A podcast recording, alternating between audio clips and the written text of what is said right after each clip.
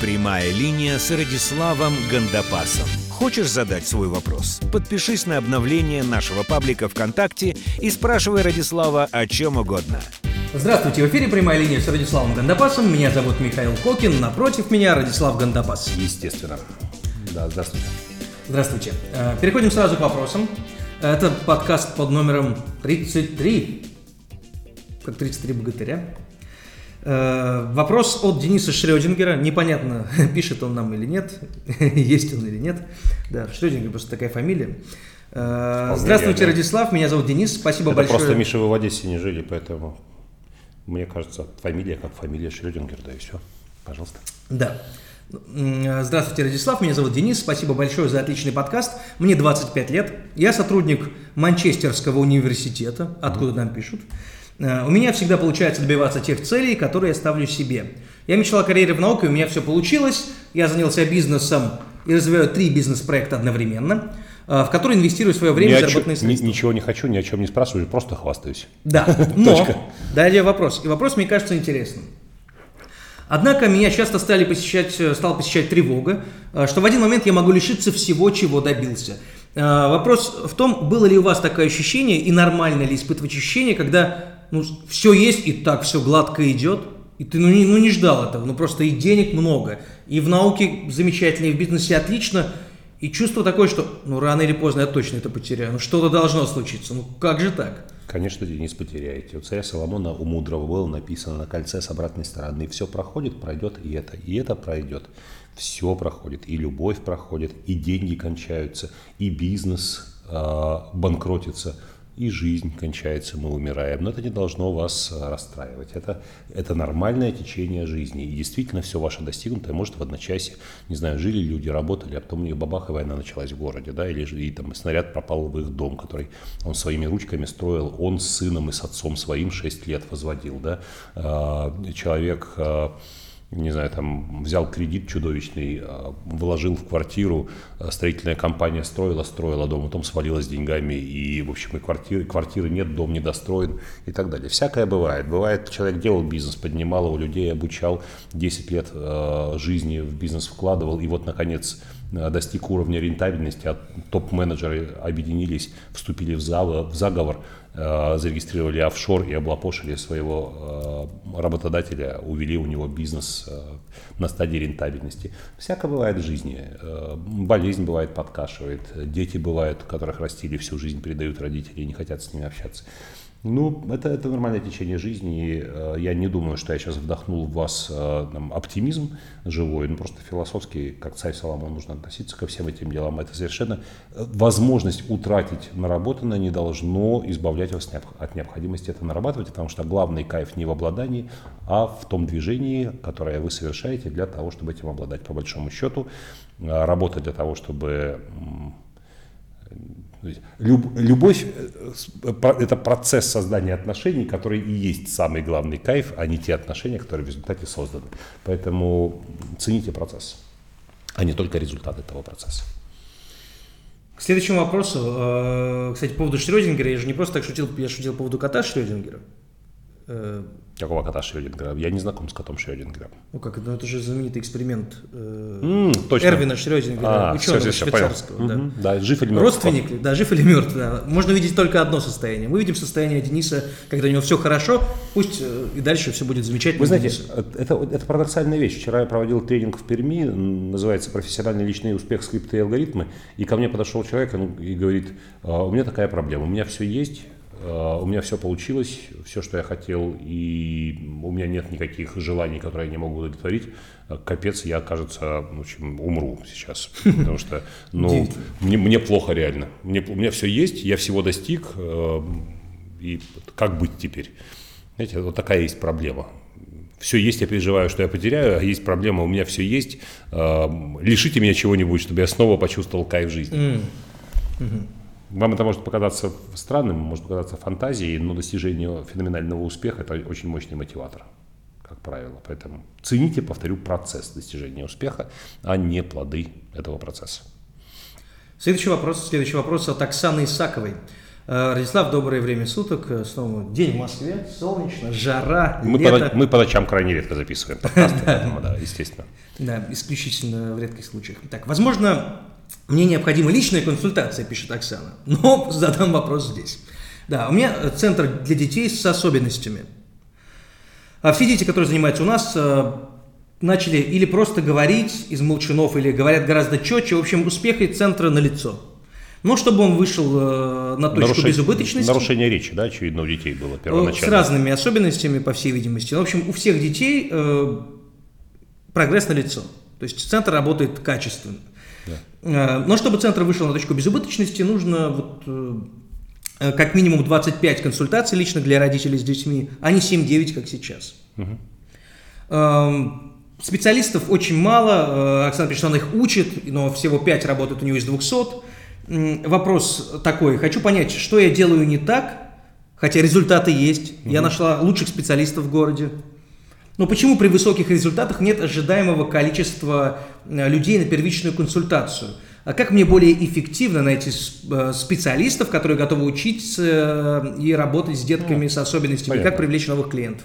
То есть та же история. Наша кухня делает очень вкусные блюда, а Макдональдс в 10 метрах э, рубит миллионы, а мы никак не можем вылезти из долгов, да, например, такая. Вот я не пойму, как так? Мы действительно вкусные блюда готовим Да. и недорого. И почему у нас два столика заняты в обеденное время, а в Макдональдсе очередь стоит? Да, неужели люди не понимают, что платить надо за более качественные вещи? Вот у нас хорошие специалисты, у нас все хорошо. Вы сделали хороший продукт, но вы не создали бизнес-модель эффективную. Не создали бизнес-модель, ну, может быть, нет опыта, или, может быть, вы это не держали в голове. Когда вы э, создавали, Оксана, этот центр, вы создавали э, организацию, которая помогает людям, но вы не создавали коммерческую структуру, у вас не это было в фокусе внимания. Поэтому у вас получилась организация, которая помогает людям, но не получилась бизнес-модель, вы не можете преодолеть точку безубыточности, вы не можете э, выйти на рентабельность. Соответственно, вам либо нужно самой подучиться бизнесу, либо привлечь специалиста, консультанта, который помог бы это сделать. Но если вы привлечете дорогого специалиста, то точка безубыточности уедет еще выше вверх, станет еще более недостижимой, ему же надо будет что-нибудь платить. Поэтому попробуйте привлечь такого консультанта, который согласился бы поработать для вас бесплатно.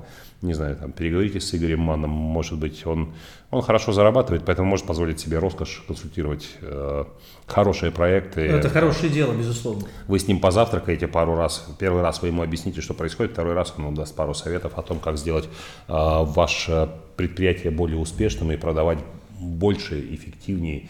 И, может быть, личная консультация – это не единственное. Существует фандрейзинг. Ваша э, деятельность подпадает под понятие социально значимая деятельность. Более того, вы помогаете в первую очередь детям. Поэтому, естественно, было бы хорошо, если бы э, фонды могли поддержать ваше начинание. Есть наверняка фонды, которые могли бы часть своих ресурсов направить вам и сделать некую подушку такую финансовую, которая позволила бы вам не нырять, чтобы вы выплачивали зарплату Ну, вовремя, благотворительные фонды, аренду. наверное, да? да, благотворительные фонды, во-первых. Во-вторых, можно встать в какую-нибудь государственную программу, нужно исследовать этот рынок. э, И хорошо бы, чтобы у вас какой-то человек налаживал джар-связи, ну, в общем, э, связи с государственными органами, которые могли бы поддержать. И третий вариант, можно получать прямое финансирование, минуя благотворительные органы. Очень многие крупные корпорации, э, у них они ищут проекты, которые можно было бы финансировать, и это не обязательно детские дома. А, Ваш проект тоже может получить поддержку какой-нибудь крупной корпорации.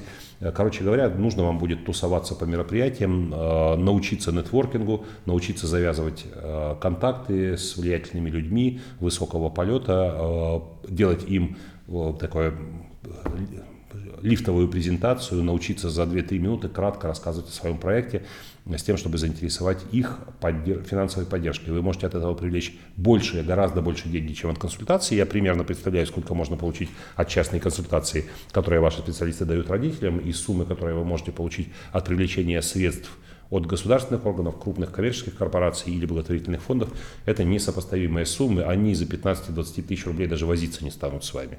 Они финансируют гораздо больших объемах. Э, Это кажется невозможным, да кто это станет делать, но тем не менее миллиарды и миллиарды рублей получают э, инициаторы интересных социально значимых проектов дополнительного финансирования. В конце концов, да, конечно, в России эта культура пока не развита. В странах э, Европы, Соединенных Штатов это гораздо большие суммы, и частные лица жертвуют охотно деньги. Кстати, вот вам еще один вариант. Вы можете наладить привлечение частных средств. Э, в социальных сетях, если начнете работать, вы можете открыть, там, не знаю, кошелек в Яндексе и да, просто предлагать да. людям... Много фондов. Фонд Дерипаски, там... например, спонсирует бесконечное количество э, детских праздников, э, помогает разным школам. Это только часть какая-то мизерная да. этих бюджетов. Краудфандинг, то, что называется краудфандинг, да, поиск Либо, средств, да. привлечение средств ну, средств толпы, средств да. безымянных людей, которые очень небольшие взносы делают. Таким образом, ваша ближайшая задача – изучить литературу и материалы в интернете по темам фандрейзинг и краудфандинг. А, посмотрите, какие ресурсы вы еще не использовали, и уверен, через короткое время вы перестанете связывать а, рентабельность своей организации исключительно с частными консультациями, вы найдете гораздо более устойчивые и гораздо более обильные источники финансирования. Точка.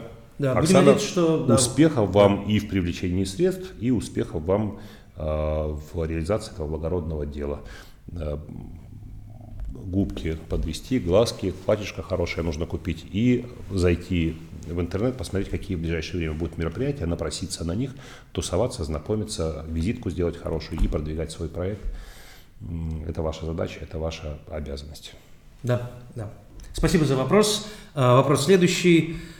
Э, вопрос, который э, уже звучал в нашей программе, э, но вот он меня натолкнул на другой вопрос. Вот Лев Пермяков пишет, Радислав, интересно, а расскажи ты о самой постановке, о самой постановке вопроса. вот у меня вопрос к вам по этому поводу. Мы о том, как задавать вопросы, уже говорили, как правильно задавать вопросы, угу. чтобы получить полный ответ.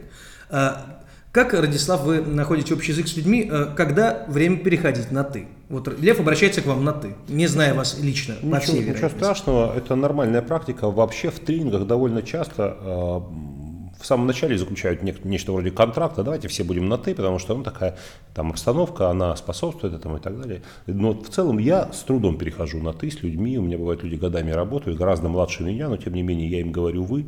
Мне было в школе, когда я работал со старшеклассниками, сложно говорить им «ты», как меня все время заносило. Я не знаю, откуда это берется, но в целом для меня переход на «ты» очень сложная вещь. А у меня есть э, хороший приятель, с которым мы знакомы лет 15, и всяко бывало, мы развлекались вместе, и путешествовали, работали вместе и так далее. Мы друг к другу обращаемся по имени и отчеству и на «вы», хотя у нас разница всего три года. Это ну, удивительная вещь, и мы, это даже стало фишкой нашего общения. Хотя на моих глазах очень многие люди, которые познакомились с этим гораздо позже, перешли на «ты» э, быстро. Но когда ко мне обращаются на «ты», я это совершенно нормально воспринимаю. Это такая попытка сократить дистанцию, и я охотно откликаюсь и тоже перехожу на «ты». То есть, то есть нормально, меня не смущает, ну хотя это странновато немного, потому что ну как-то идет в разрез э, с определенными ритуалами отношений установленными по умолчанию, но тем не менее ничего проблем, никакой проблемы в этом не вижу и даже не исключаю, что со Львом мы, может быть, и знакомы. Откуда вы знаете, что мы не знакомы? Может, мы знакомы будем, может, мы неделю на Алтае где-нибудь. Может быть, может быть. Проведи.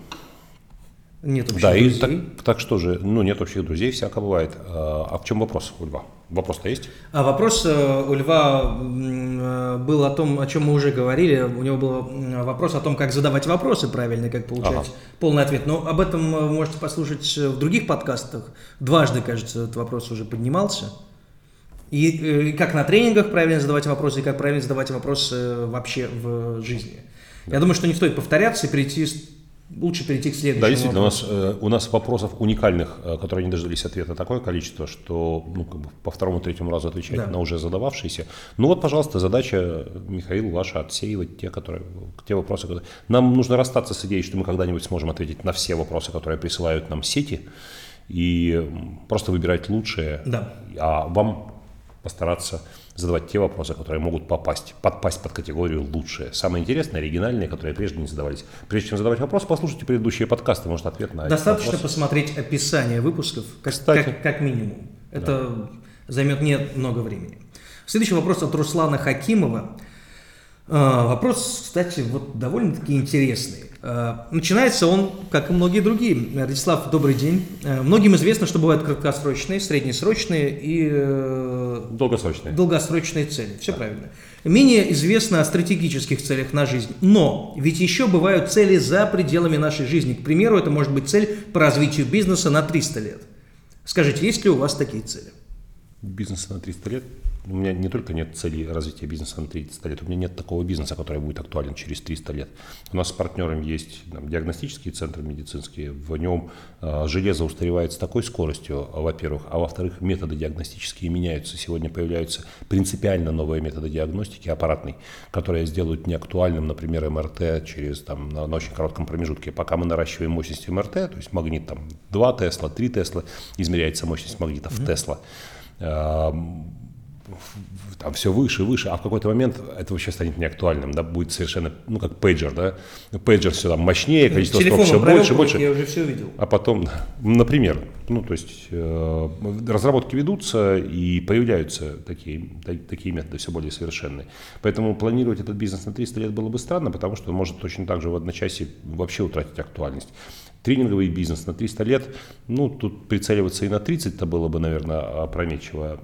Я читал об этом, я знаю, что вообще это очень круто ставить цели за пределами жизни. Таким образом, вся твоя жизнь будет подчинена цели, таким образом, твоя энергетика, твоя мотивация всегда будет на высоком уровне. Обидно, когда человек еще живет, а все цели, которые он поставил, уже достигнуты. Тогда наступает печальная старость. Но я пока до такого уровня мудрости не, до, не дотягиваю, не дожил я. Но, с другой стороны, есть же же дети. Есть же дети, которые, дай бог, конечно, если ничего, никакой катастрофы не произойдет, переживут меня, и то, что я закладываю сегодня в них, от, э, не знаю, от ласки, от строгости до э, участия в обсуждении их жизненной стратегии, их перспектив, это все когда-нибудь откликнется, когда меня уже не будет. Ну, это не, не сложные подсчеты. Моему младшему ребенку год с небольшим, мне 49 исполнилось. Да? Ну, то есть понятно, что когда ребенок э, мой, не знаю, когда моего ребенка родится ребенок, мне сильно будет немало не лет, да, а когда, моего, когда у детей моего ребенка родятся дети, ну, наверное, меня не будет вовсе, но это же будет тоже каким-то образом плоды того, что вложено сейчас. И у меня есть цели, которые вот в моих детях – живут. Но в бизнесе, в деле у меня нет такого дела, которое могло бы существовать так долго и где можно было бы делать такие... Слишком много обо мне. Давайте вперед. В общем, ответ получен. Да? Да. На 300 лет планов в бизнесе у меня нет. Не настолько я крут. Да, хорошо. Э, следующий вопрос. Э, так, следующий вопрос, опять же, видите, э, я просто еще раз хочу повторить, друзья, ну вы задаете вопросы, которые перед вами задавали за 3-4 вопроса до вас. Безобразие. Ну да, то есть нужно было прочитать то, что было перед этим. Да. А, вопрос следующий такой. А, от Натальи Морозовой. Спасибо за шикарную возможность задать вопрос, пишет Наталья. Радислав, благодарю вас за профессионализм, умение дать материал. Ну, это мы читаем бесконечно. Спасибо, Наталья. Да, да, много.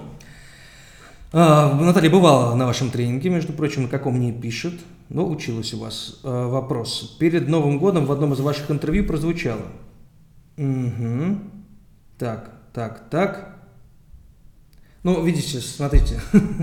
Э, вопрос, который тоже уже задавали.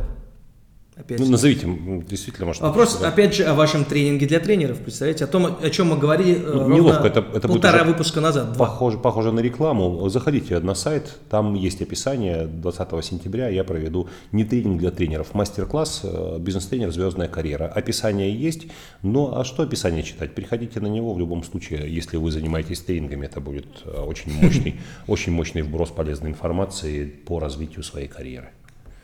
Да. Э, хорошо, вопрос снова от женщины, от Ирины Приц. Угу. Предлагает она вам ответить на два вопроса. Угу. Желает вам счастья, успеха и растить детей в гармонии и изобилии. Ваше мировоззрение, успех и большой жизненный и профессиональный опыт могут помочь многим женщинам на пути становления, считает Ирина. Почему нет?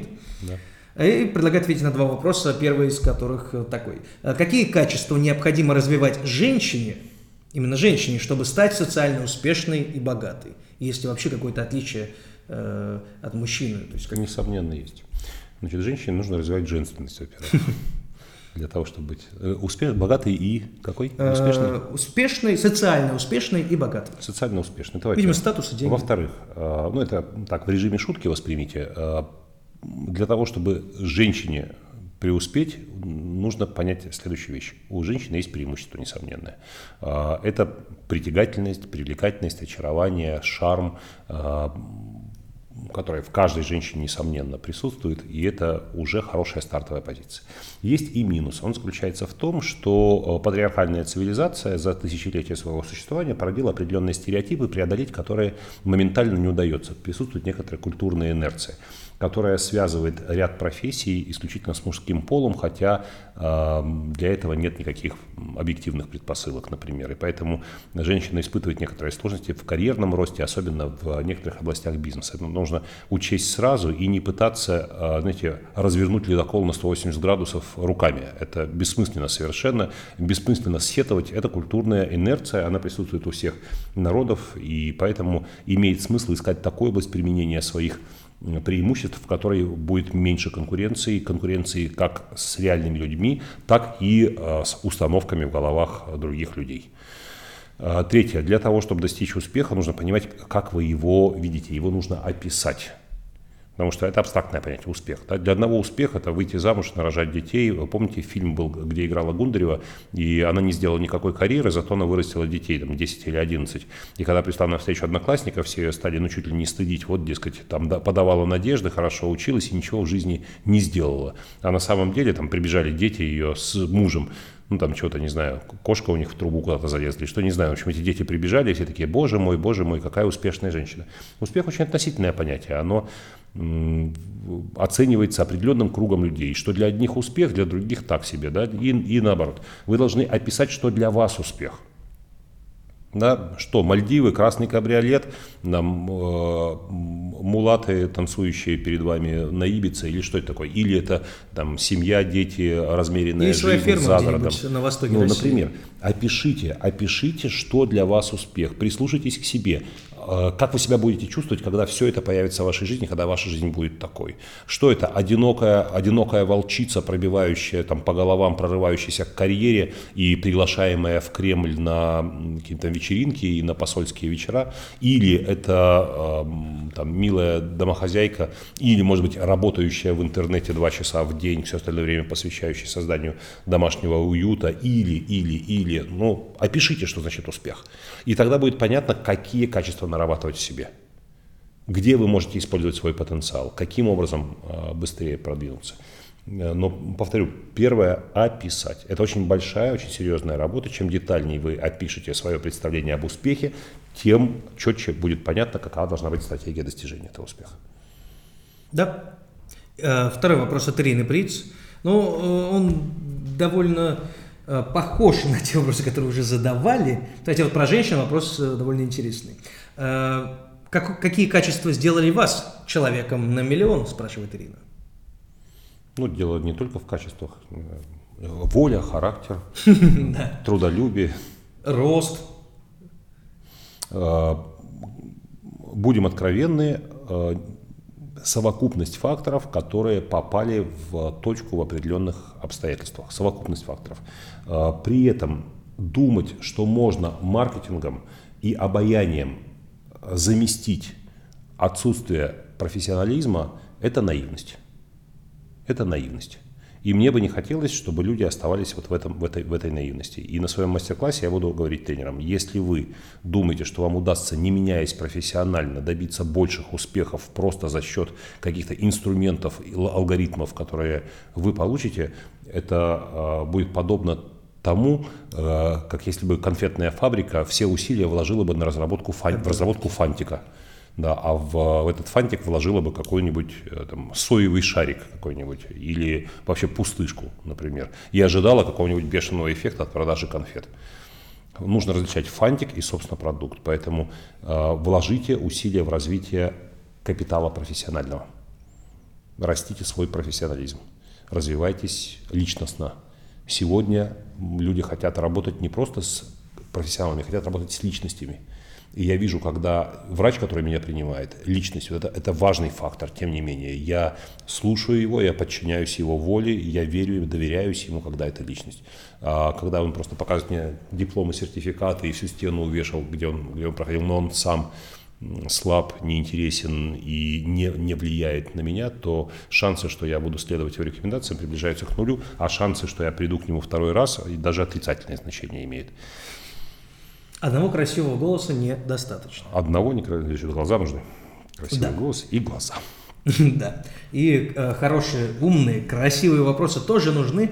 Э, следующий вопрос ну, короткий. Ирина, Ирина задала хороший вопрос, хочется да, ответить. И качество. Но я должен сказать, что многие люди не достигают успеха в профессии, потому что не хватает терпения. Они ожидают быстрых результатов. Вот я должен сказать, что моя способность работать на длинных дистанциях с энтузиазмом, не имея результата, а предполагая его только в отдаленной перспективе, это очень серьезное преимущество по отношению к другим коллегам, которые на короткую дистанцию еще им хватает керосину, а на длинную они расстраиваются, опускают руки и, к сожалению, перестают действовать. Так что вот это качество, я бы сказал, то, которое определило в значительной степени результаты, к которым мне удалось прийти за там, 15-20 лет карьеры. Следующий вопрос от Маргариты Харламовой. Вопрос довольно простой. Здравствуйте, Радислав. Есть ли у вас, есть ли у вас в планах э, написать книгу по одноименному названию тренинга «Полная же» или «Полная жизнь» как главный бизнес-проект человека? Именно сейчас, я не знаю, наверное, это не коммерческая тайна, именно сейчас у меня на стадии подписания юристы уже обработали э, договор э, между мной и издательством, э, он уже готов к подписанию, и вот завтра, послезавтра мы Когда выйдет подкаст, это уже не будет коммерческой тайной, абсолютно точно. Я, я не знаю, вообще является ли это коммерческой тайной, в принципе. Ну, короче говоря, со дня на день мы подпишем контракт с издательством, и эта книга выйдет, ну, я думаю, в течение полугода. Во всяком случае, я планирую во время летнего отпуска интенсивно поработать над этой книгой. А Маргарита Харламова предугадала это еще 17 февраля. 17 февраля уже диалог шел на эту тему. А, ну вот да. видите, как 17 знала... февраля уже шел диалог, и я уже отказался. 17 февраля я уже первый раз отказал издательству. А, но сейчас все... Потом где-то в апреле отказал вторично. И на третий раз? И на третий раз э, издательство проявила определенную настойчивость и э, определенную гибкость, э, что касается сроков. Потому что обычно договор предполагает сроки сдачи рукописи. Я совершенно откровенно сказал, что при том уровне занятости, который есть на сегодняшний день, работать над книгой совершенно невозможно. И было бы, э, было бы слишком самонадеянно назначать какие-то сроки. Издательство пошло на договор с открытыми сроками. Открытые сроки mm, сдачи рукописи. Такое бывает. А в бизнес-литературе да. сроки, конечно, более сжаты, чем в художестве. Более сжатые. Дело в том, что на российском рынке, в отличие от, скажем, британского рынка, существует определенная сезонность. Если книга вышла а, под Новый год, она обречена на провал, потому что пик, а, покупательский пик приходится на момент, когда книга выходит на рынок, она является новинкой, и поэтому нужно попасть либо в а, весенний, либо, осе, либо весенний, либо осенний пул. Книгу нужно нужно выпустить в определенной декаде, тогда она будет замечена рынком, тогда ее станут активно покупать. Если будет активно покупать в начале, ее будут активно покупать и затем. Если в начале она не будет продаваться, она не будет продаваться совсем. Э, это удивительная вещь. Я когда говорил с моим британским издателем и описал эту ситуацию, она была очень удивлена, потому что в Великобритании главное не попасть в рождественскую неделю. Ну, в Великобритании, в США, Австралии, Новой Зеландии, Германии, Франции, Испании. Главное не попасть в рождественскую неделю. Во всех остальных случаях э, книга имеет совершенно равные шансы на продажи. Э, но такая есть особенность, поэтому, э, поэтому я особенно обрадовался, когда издательство согласилось пойти на открытые сроки сдачи рукописи. Когда ее реально будут выпускать, это большой вопрос пока, открытый вопрос, но я могу сдать рукопись тогда, когда мне будет это удобно и когда мне получится текст создать. Это очень удобно для меня, книга появится, но, знаете, как всегда в этих случаях, нехорошо, не когда э, висит этот домоклов меч над головой, хочется сдать поскорее вот, и увидеть, наконец, обложку этой книги. Она будет называться э, «Полноценная жизнь как бизнес-проект». Сокращенное название по, по отношению к тренингу, потому что ну, обложка не резиновая. Ждем вашу книгу вместе с Маргаритой. Э, и ждем книгу выпуска вместе ну, со всеми нашими слушателями и зрителями. Может, через полгода полноценная жизнь как бизнес-проект будет. Будет традиционной книгой одного из наших выпусков. Да. Будем надеяться. А, из приготовленной стопки, пожалуй, я бы взял книгу а, Саши Карепина, называется «Искусство делового письма». Она как-то согласуется с тем Саша вопросом. Саша Карепина. Саша Карепина, моя коллега, мы знакомы лет 10 с ней. А, мне очень нравится то, что она делает в тренингах, очень нравится, как она пишет.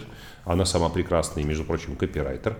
И ее книга «Искусство делового письма» очень интересно написано с интересными примерами из истории. Вы даже не знаете, что появление, скажем, джинсов Levi's вообще в, и вообще в принципе джинсов стало возможно благодаря тому, что один человек написал другому грамотное, правильное деловое письмо.